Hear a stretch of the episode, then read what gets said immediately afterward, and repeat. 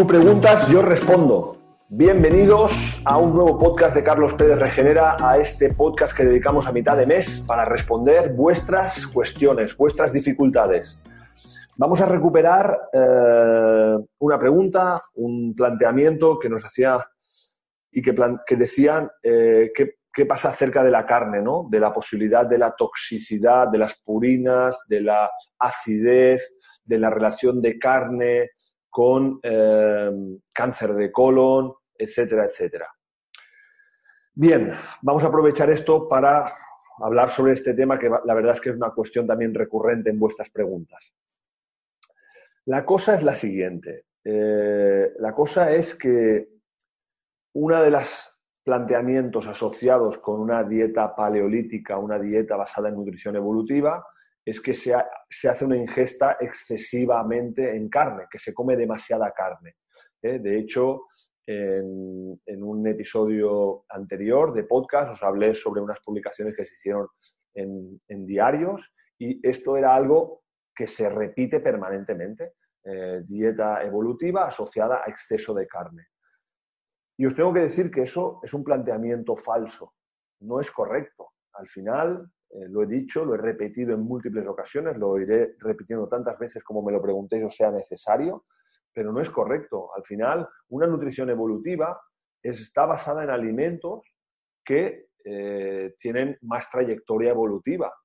Pero si esto lo vemos en grupos de cazadores-recolectores a día de hoy, pues hay grupos de cazadores-recolectores que directamente ni tan siquiera ingieren carne. ¿eh? Por ejemplo, los de Papúa Nueva Guinea, es un grupo de cazadores-recolectores en el cual el 70% de su alimentación está basada en vegetales. Ellos comen eh, una fuente importante de, batata, de tubérculos, comen coco y comen pescado en este caso, no comen carne. Por lo tanto, el planteamiento aquí cuál es? Saber que tenemos un tubo digestivo, un pH del estómago de 3 que está diseñado para digerir proteína animal es un pH del estómago que se asemeja mucho más al del buitre o el halcón, que tiene un pH de 2, de 2,5, que no al del mono o el elefante, que tiene un pH mucho más elevado de 4 a 6. Entonces, eh, tenemos el tubo digestivo diseñado para comer proteína animal. La dentadura es una dentadura que se reduce y se hace más pequeña porque aparece el fuego y el uso del fuego hace que esa dentadura se diferencie de la de un chimpancé, que será una dentadura mucho más eh, prominente, mucho más eh, voluminosa para poder digerir las raíces fibrosas. Pero nosotros estamos diseñados para comer proteína animal. A partir de ahí, la relación con esa proteína animal también después dependerá de cada, de cada persona. Pero al final yo digo siempre que se puede comer pescado azul, pescado blanco, se puede comer marisco, se puede comer carne roja, carne blanca y huevos. Tenemos todas esas fuentes de proteína y, bajo mi punto de vista, la idea es tener un equilibrio. Pues más o menos, si tú vas a comer carne roja, vas a comer una o dos veces a la semana, dos veces, dos veces de carne blanca, dos de pescado azul, dos de pescado blanco, eh, huevos. Entonces, que haya un equilibrio, que en la comida haya un equilibrio con toda la parte de vegetales, eh, fruta, eh, tubérculos. Y esto, al final, creo que respeta las necesidades que nuestro cuerpo necesita y, necesitamos eh, como, como mm, materia prima básica a nivel de aminoácidos. El huevo, al final, es la proteína que presenta los aminoácidos con un mayor valor biológico solo por detrás de la leche materna. Entonces, al final sí que es verdad que esos aminoácidos los podríamos obtener de las legumbres, pero las legumbres también sabemos que es muy fácil que paguemos un precio muy caro para poderlas digerir. ¿eh? La legumbre es muy buena, tiene, es una proteína vegetal óptima, perfecta, pero después realmente nos la comemos y nos eh, sentimos toda la tarde con la barriga hinchada. Entonces, ¿es verdad que, el garbanzo es mejor que un trozo de pescado, de carne o huevo como fuente proteica? Yo lo pongo en cuestión. A mí no me parece correcto cuando claramente genera muchos más síntomas. A partir de ahí, sobre la relación con cáncer de colon, los estudios que relacionan la carne con cáncer de colon son estudios eh, epidemiológicos de asociación, eh, no son estudios de causa-efecto, no son RCTs, Randomized Control Trial, que han generado una causa-efecto, sino que son de asociación. ¿Qué quiere decir eso? Os pongo un ejemplo de cómo se hace un tipo de estudio así. Eh, recolectan datos y, por ejemplo, la persona que come ocho veces carne la colocan en el grupo A. La persona que come cinco veces carne la colocan en el grupo B. La que come tres la colocan en el grupo C. Y la que no come carne la colocan en el grupo D. Y a partir de ahí se hace un seguimiento y en cinco años lo que se comprueba es que en el grupo A, que es el grupo que más carne come, aparece más cáncer de colon. Por lo tanto, se puede plantear, hay una asociación, es decir, en el grupo que comen carne, se podría, se puede asociar con que puede haber más cáncer de colon. Pero no es causa-efecto, no es que cojo un grupo y que durante cinco semanas le hago comer carne y en ese grupo veo comparativamente con los que no comen carne que ese grupo tiene cáncer de colon y el otro no. No es así, no es causa-efecto, sino es por asociación.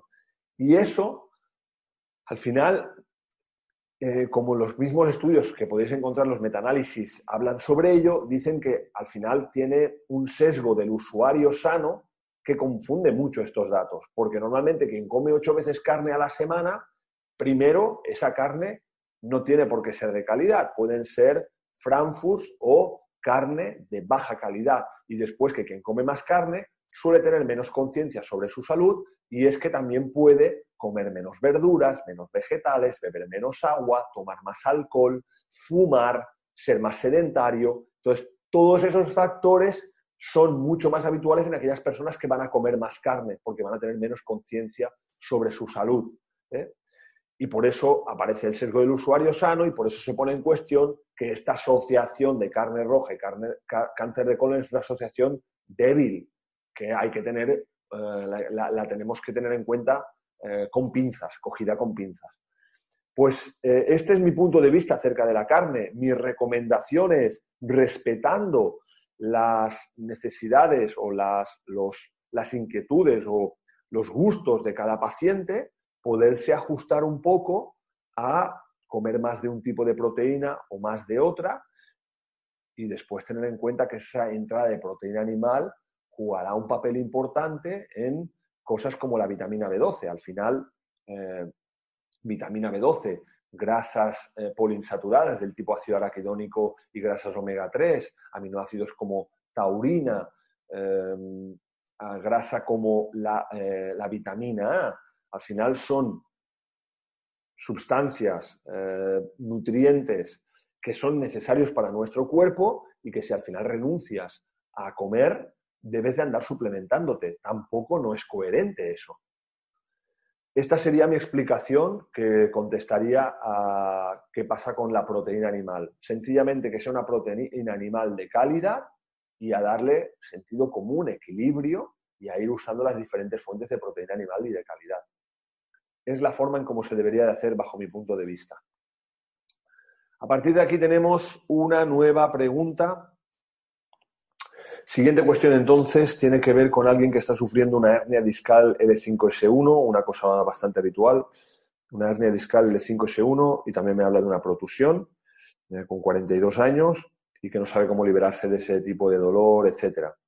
Bien, Tener en cuenta que L5S1, eh, primero de todo, es una zona altamente eh, relacionada con el estado del tubo digestivo por proximidad. ¿eh? Al final, L5S1 está aquí, el contenido visceral y el tubo digestivo se encuentra aquí. Por lo tanto, primero de todo, cuando hay trastornos de alteraciones, dolores en la región lumbar, lumbosacra, es muy importante mejorar el estado del tubo digestivo. Cuando hablamos de tubo digestivo que esté bien, hablamos de poder ir de vientre bien cada día, que no haya hinchazón, que hayan gases pero que sean correctos, que no sea un exceso de gases, que digiera adecuadamente, que cuando voy de vientre la composición sea eh, correcta, que no sea deshecho, no sea estreñido, entonces ir de vientre cada día. Eso sería lo primero que le plantearía a alguien que tiene un problema lumbar o que le preguntaría, ¿cómo está tu sistema digestivo? Resolver el sistema digestivo es algo fundamental para mejorar la región lumbar.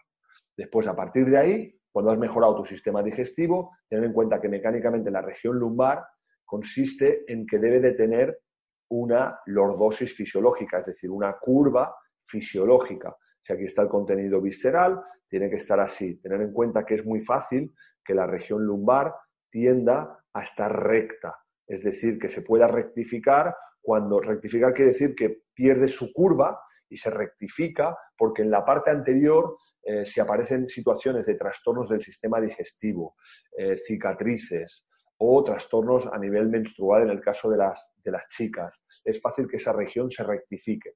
Y si se rectifica, la carga a nivel eh, discal pierde su capacidad correcta de amortiguación. Para que amortigue bien el disco, los discos que hay entre las vértebras, debe de haber esta lordosis. Es como si se tratara de que si tenemos un palo recto y lo apretamos, es mucho más fácil que se, eh, que se, que se chafe. Sin embargo, si ese palo tiene curvas, eh, puede amortiguar mucho mejor. Por lo tanto, las curva, eh, la curva, la recuperar la curva lumbar es fundamental.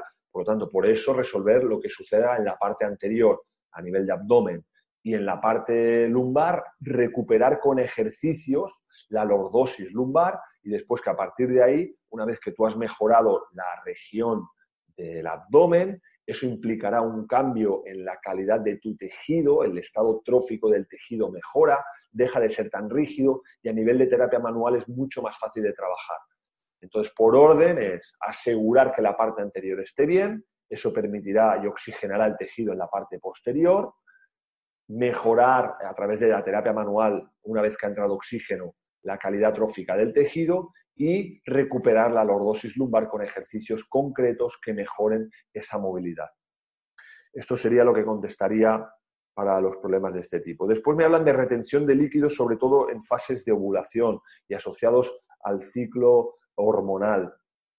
Eh, es cuando sucede eh, bajo la influencia del ciclo hormonal, lo que tenemos que tener en cuenta es que deberíamos de mejorar la regulación hormonal. Esa es la clave. Al final, si no, la propia hormona genera alteraciones a nivel vascular que van a ocasionar este tipo de retenciones. Em, podríamos decir, de forma fisiológica, la hormona sexual femenina ya hace esta, eh, este, este, esta vasodilatación eh, sanguínea y hace que haya pues, ese dolor de piernas o algo de retención de líquidos, etc. Eso es fisiológico. Eh, el caso es que cuando la hormona sexual actúa, podríamos decir así, por encima de lo que debería, actúa más de la cuenta, es cuando a partir de ahí puede dar unos síntomas eh, agravados.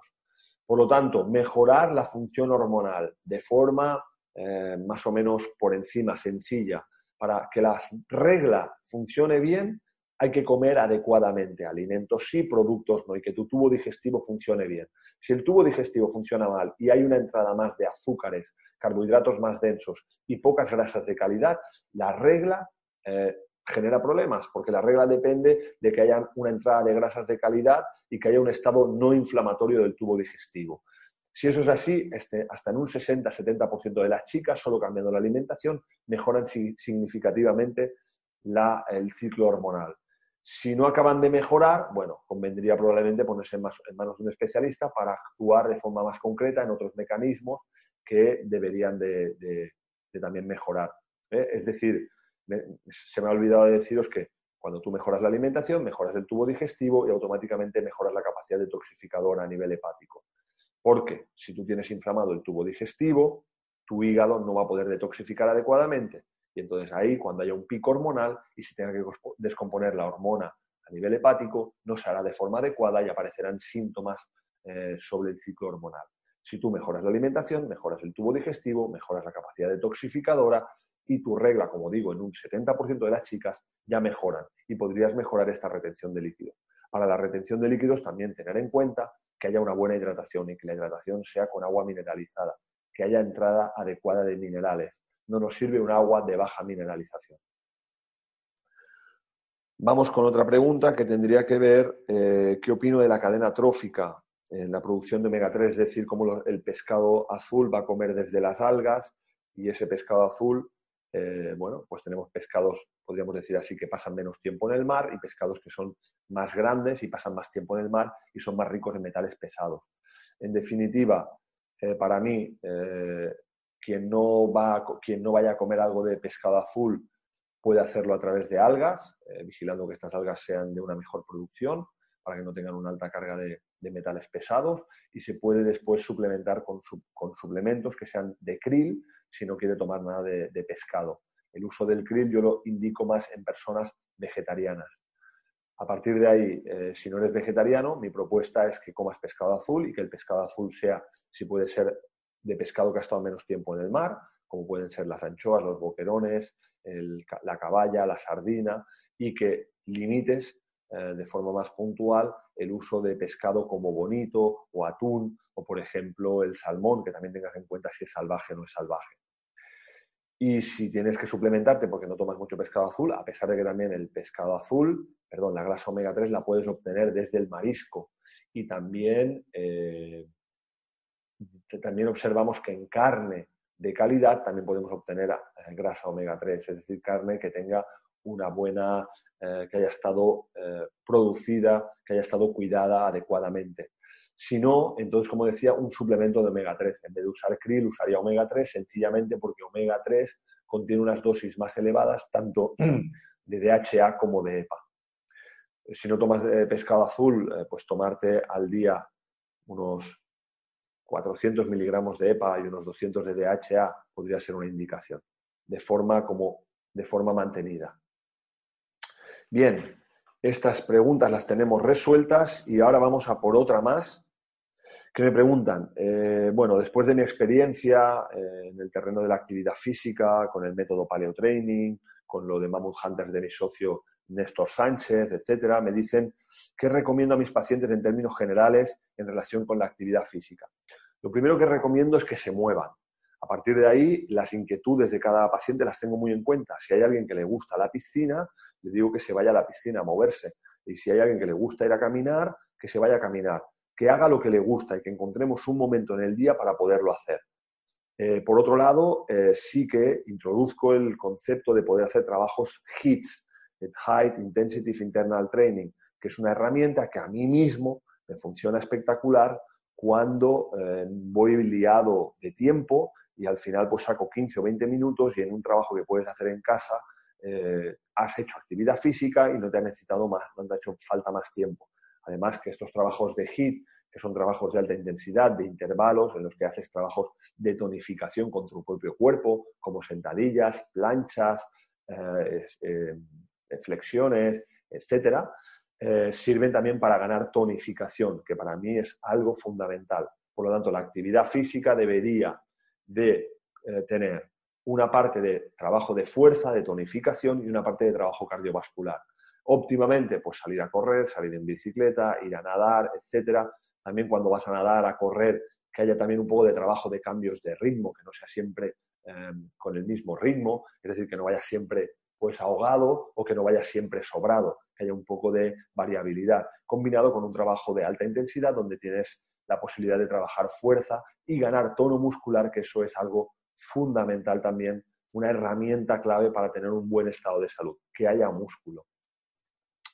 Después tenemos, eh, me hablan de un vértigo posicional.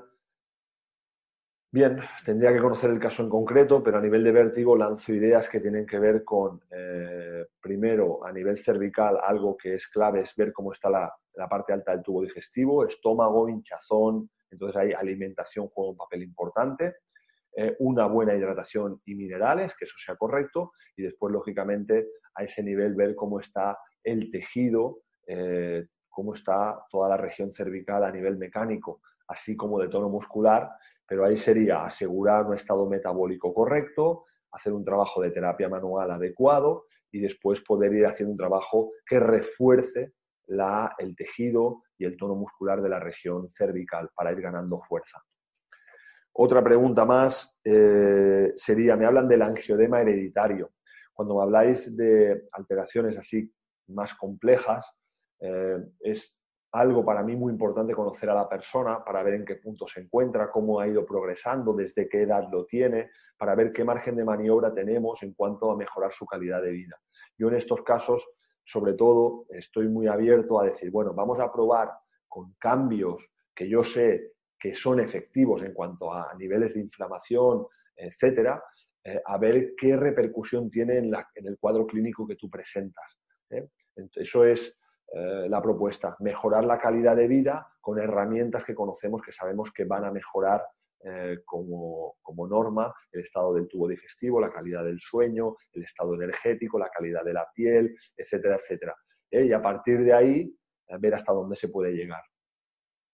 Y después tenemos como última pregunta del podcast eh, que tenemos hoy, eh, tenemos eh, qué opino al respecto de comer una vez al día solo. Me parece perfecto cuando se lleva a cabo de una forma tranquila, cómoda y saludable, no porque se esté haciendo forzando y pasándolo mal. yo de esto he hablado en muchas ocasiones, es un tema que me encanta, el concepto de la flexibilidad metabólica, la idea de que cuanto menos dependiente eres de la comida, cuanto eres más capaz de aguantar entre una comida y la otra, cuando no sufres esos niveles de ansiedad por comer, eso para mí son claros marcadores de mejora de tu salud. Y siempre planteo que para llegar a ese nivel no, no es mm, hacer un cambio drástico y de golpe y porrazo si comía cinco veces ponerme a comer una, porque ahí lo vas a sufrir. Tienes que mejorar la calidad de tu tubo digestivo, tu microbiota intestinal, te tienes que ir adecuando a esa capacidad de usar la grasa como fuente de energía y eso lo tienes que ir adquiriendo progresivamente. La propuesta es ir comiendo alimentos y no productos que te va a permitir ir viendo cómo cada vez aguantas mucho mejor de una comida a la otra y puedes ir distanciando comidas, pasar a tres comidas, después en otro día experimentar qué pasa por comer dos comidas y ver que lo puedes llevar bien. Y en un momento dado, como yo eh, hace pocos días me pasó, pues estuve por la mañana trabajando, trabajé y se me alargó la jornada hasta las 5 de la tarde y a partir de ahí tenía que estar, me apetecía estar con mi hijo que empezaba entreno de fútbol y entonces me fui, podía haberme ido a comer a las 5, pero me fui al entreno y además yo después del entreno le había dicho que nos íbamos a ir a jugar él y yo eh, a fútbol un rato más porque a él le apasiona, a mí también me encanta y entonces nos fuimos a jugar a fútbol. Total que yo acabé comiendo ese día a las 8, 8 y media de la tarde y fue la única comida que hice del día. ¿Qué me parece eso? Perfecto, sin ningún tipo de problema. Flexibilidad metabólica y libertad para tomar decisiones eh, acerca de las cosas, de los quehaceres que ya van apareciendo en el día a día.